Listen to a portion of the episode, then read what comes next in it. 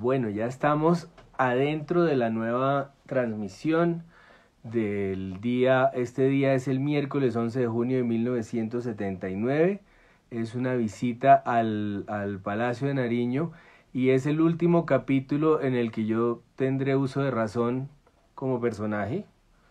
Eh, entonces creo que es eh, un eh, capítulo clave, es la mitad del libro y se llega a la mitad del libro.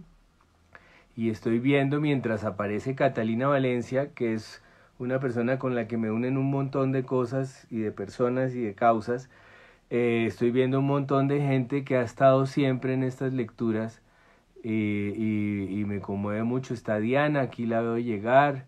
Está Viviana, eh, veo a Blanca, a Claudia, si están celebrando la lectura de Clara Sofía, que realmente fue una belleza. Aquí está Catalina, vamos a invitarla. Ah, listo. Aquí ya nos saludó. Y va a ser también una alegría verla. Hola. Hola, qué emoción. Estaba escuchando. No, estaba escuchando a Clara Sofía y tuve miedo de pronto de que la tecnología me ganara pero acá estoy. No, está y se oye perfecto y está, y está una felicidad verte. Me estaba acordando que la última vez que te vi nos encontramos en el lanzamiento de la novela de Catalina Navas, eh, que se llama Correr la Tierra, y justo es una investigación familiar. Entonces me, me, me sonó que era un buen momento para, para reencontrarnos, porque además nos unen muchas causas, muchas personas, y es una felicidad que te haya sumado a esta lectura. No, gracias por invitarme, qué honor, qué maravilla. Tú sabes que yo tengo una admiración por ti, yo siempre cada vez leyéndote siempre te mando un montón de corazones y de cosas porque tú sabes que tengo una admiración profunda por ti, o sea, eso me, de verdad. Pone feliz y te quiero decir que estás haciendo un trabajazo en, en IDARTES y que reaccionaste, eh, una belleza tu reacción a toda esta situación y, nos tienen muy orgullosos a todos eh, los que estamos en, la mismos, en los mismos lugares. Entonces, para mí es una alegría que, que vayas a leer. Y este día, que es el último día en el que aparezco yo como personaje, porque ya luego soy un bebé por lo que vamos para atrás, y, y, entonces es un día muy, muy importante. Entonces, qué alegría que lo leas tú. Sí, estaba además mirando qué había pasado ese año en Colombia y estaba, había, había habido un terremoto. había habido, sí, o sea, muy movido ese año, ¿no? Sí, sí, sí, ese es un año muy fuerte y es, yo creo que el último que yo tengo, del que tengo memoria, ya después no, no me acuerdo de nada y ya todo lo que sigue son reconstrucciones muy eh, eh, ayudadas por la ficción, entonces vamos a ver cómo, cómo se resuelve. Si ese año era un año muy fuerte, un gobierno pues que estaba eh, en, una crisis permanente y yo creo que ahí se alcanza a sentir eh, en, ese, en ese capítulo. Sí, no, pues este libro la verdad es que es maravilloso, o sea, es, es, además yo me siento también muy reflejada en ese libro por mi historia, por muchas cosas de mi familia. Claro, son semejantes en muchos, mm. tocan muchos puntos, seguro se conocieron muchos entre, entre, entre ellos. Eso me imagino. Totalmente, totalmente, sí. Bueno, pues espero verte pronto y, y, para que sigamos conectando todas las cosas y, y te voy a dejar leer muy agradecido porque estés aquí con nosotros. Muchas gracias. Gracias. Miércoles 11 de junio de 1979. Y este es el gigantesco Palacio de Justicia. Aquí todo el mundo está viejo.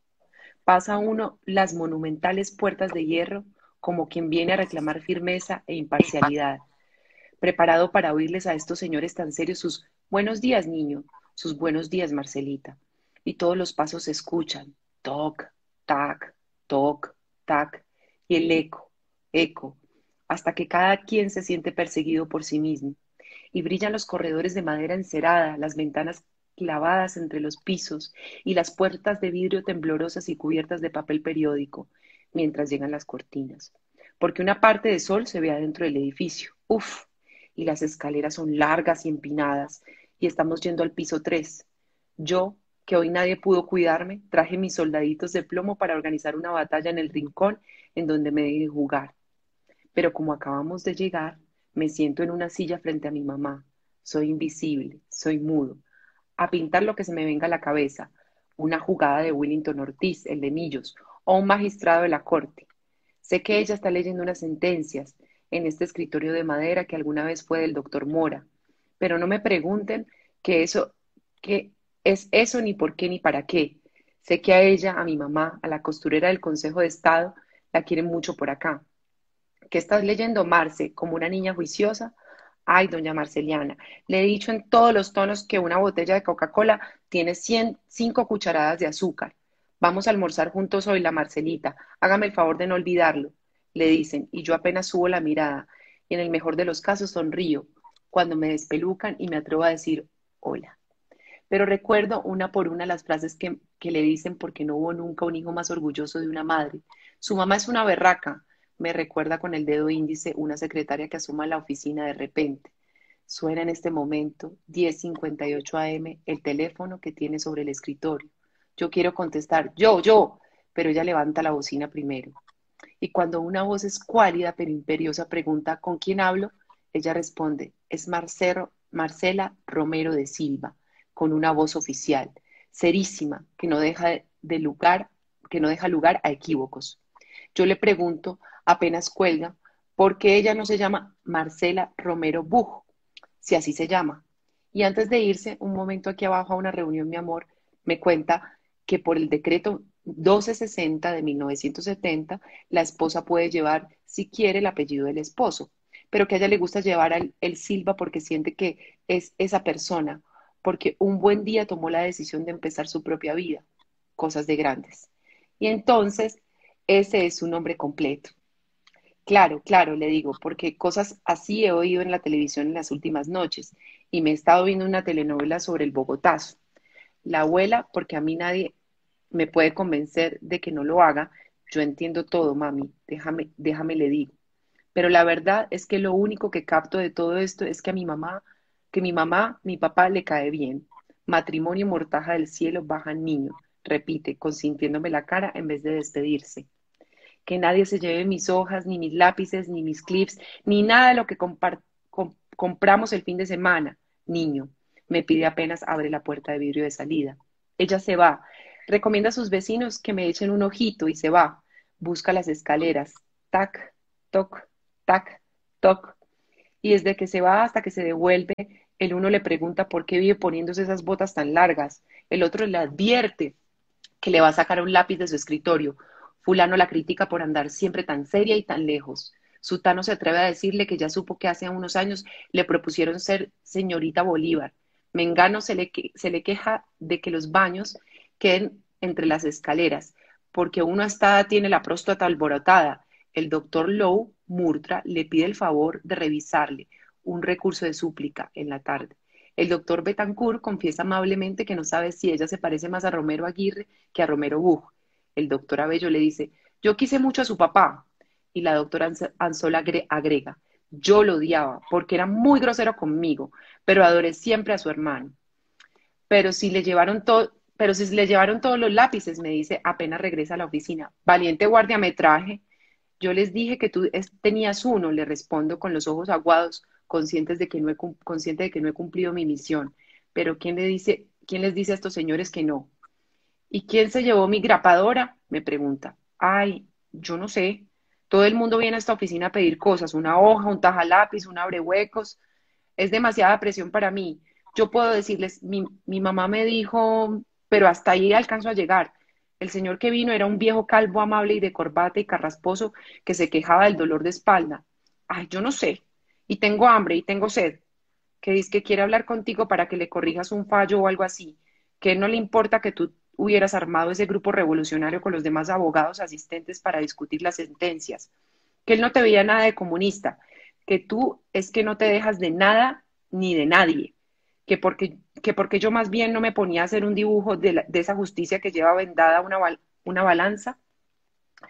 La revolución llegará a la rama judicial el día en que se autorice la compra de una fotocopiadora.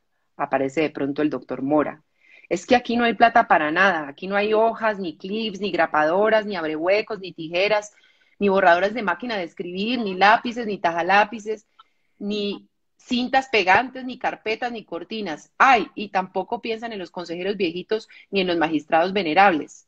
Y el Palacio de Justicia entonces es un desfile de maestros miopes que hablan solos y solos discuten un libro gordo que leyeron anoche, desde acá hasta alguno de los baños de las escaleras. Y en la noche, cuando ya se han ido todos esos abogados a su casa, como actores que regresan a su, a su como actores que regresan a su escena, se quejan de la asiática, porque quién sabe a qué genio le dio por poner la cerradura en la esquina de abajo de la puerta. Ay. Hora de almorzar, doctora Marce, hora de almorzar, canturrea de la nada, Tita Garcés, que fue a la universidad con mi mamá y es relatora y no, no me pregunte usted de qué y yo hago lo que ellos tres me digan porque son ellos los que saben. Bajo por las escaleras de la mano de mi mamá.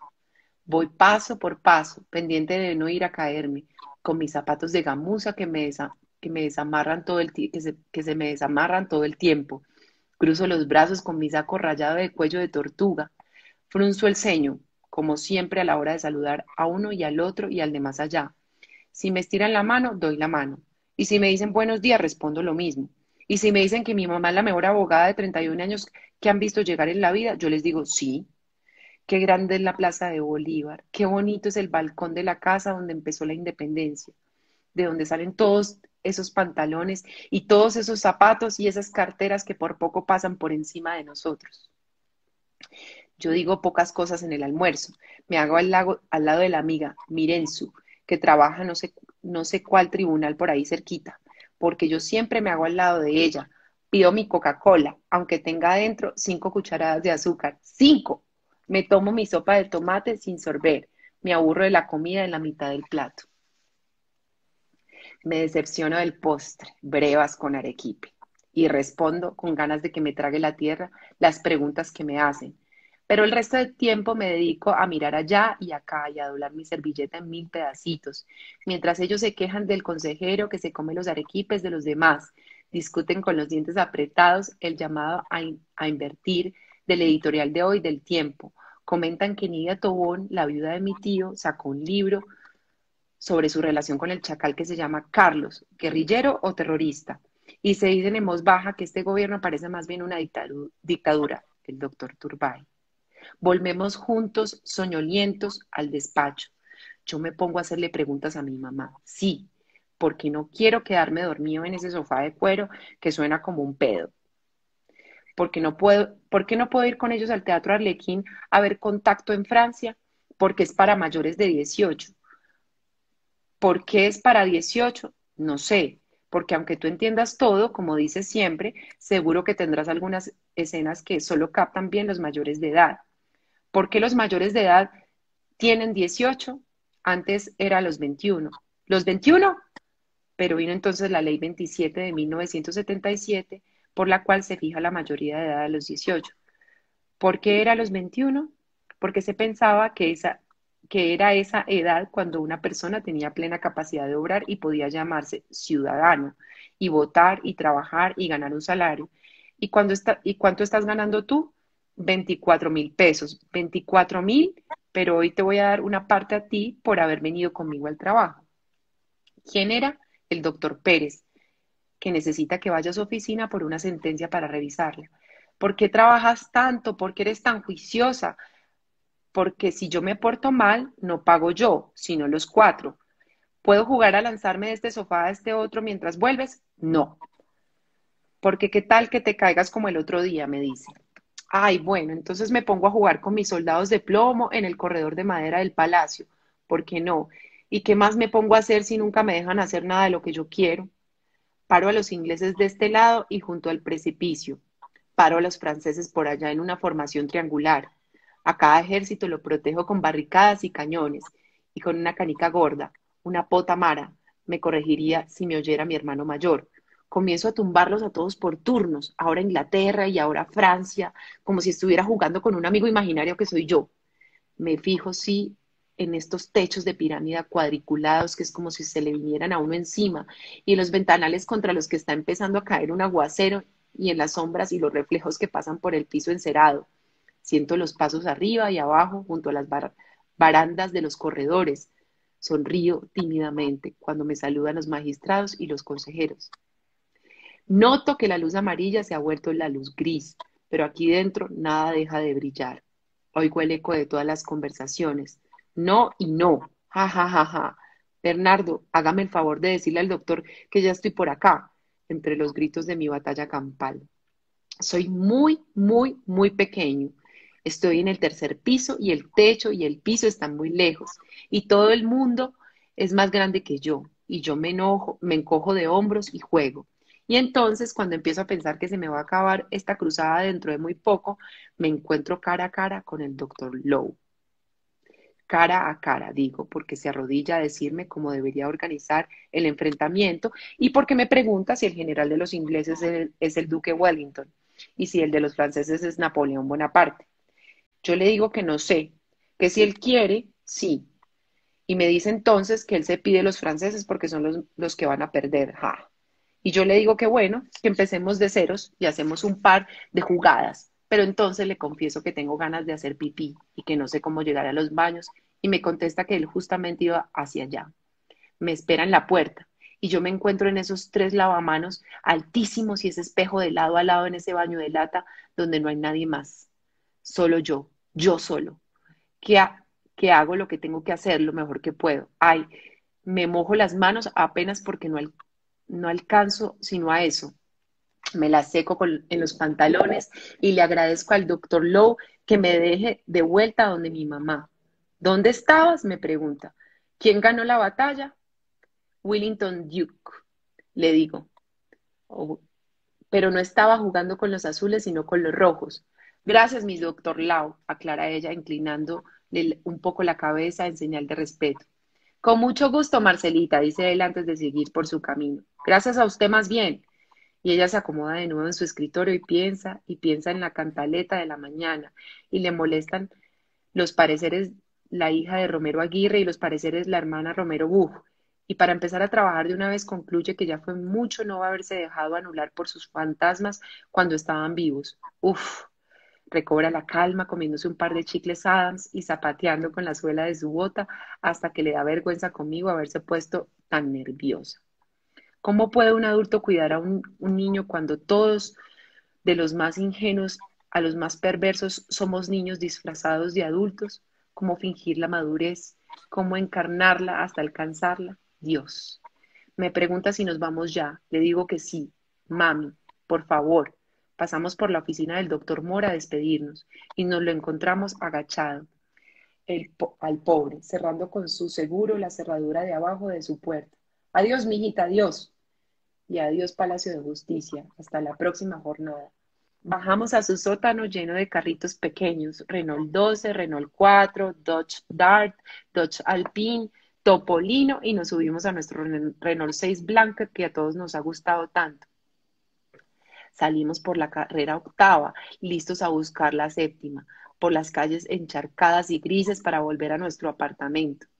Ella me da las gracias por haberla acompañado tanto y me da un beso en una mano. Y luego me, dice que está pensando en botar aquella caja azulita de copor donde tiene esos recuerdos que mejor nos deja ver, que mejor no nos deja ver. Yo entiendo todo, le repito, yo quiero ver, ay, ese periódico en la foto ensangrentada y las placas oxidadas que ha estado guardando porque sí, porque sí, y la crónica en la que Yera Restrepo se refiere a Romero Aguirre como buen orador, muy inteligente, escritor fluido, corajudo, pero desordenado en su vida privada e innecesariamente pendenciero. Son las 5 y 33 pm.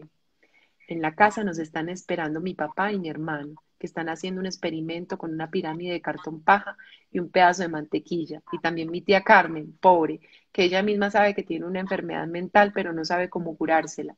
Y va a estar un par de días con nosotros mientras encuentra un lugar mejor para ella. Yo sé que ya va a ser, ya va a ser la hora de dormirme, pero preferiría ser el último en cerrar los ojos.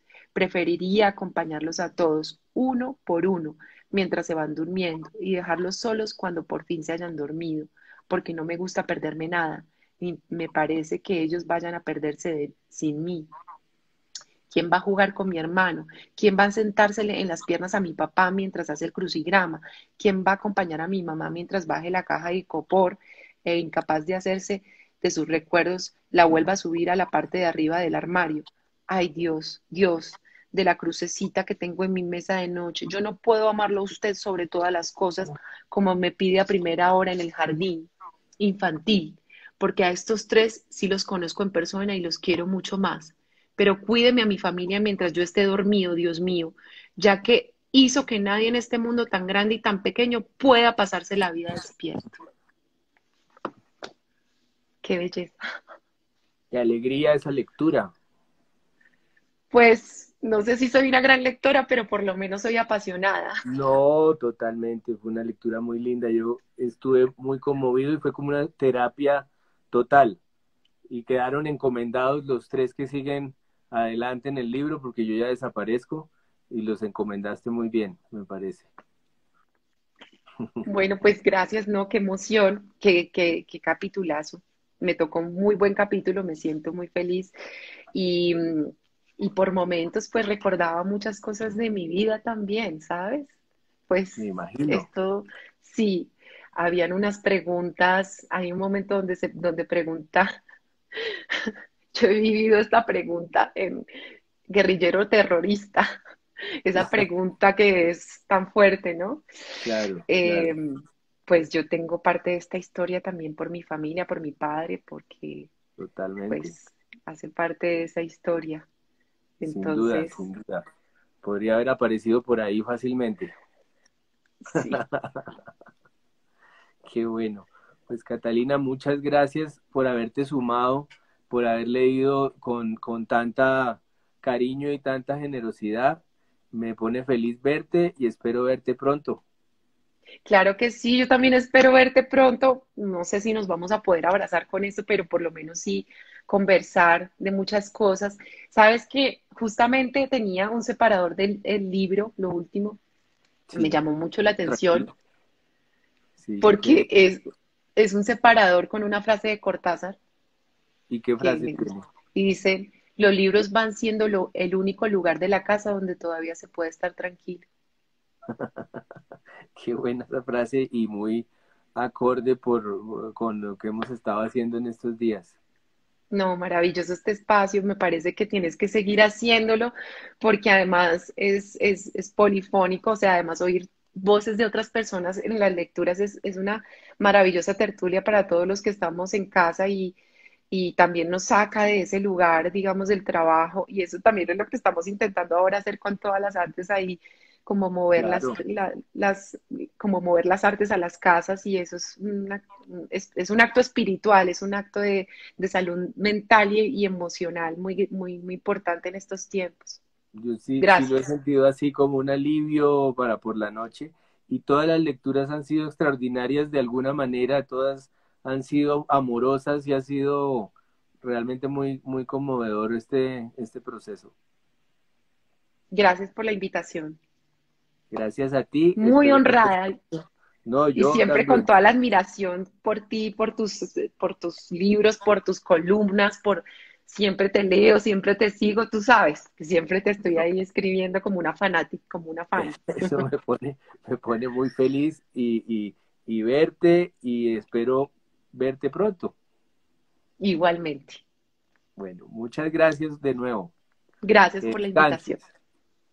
Muchas gracias a ti.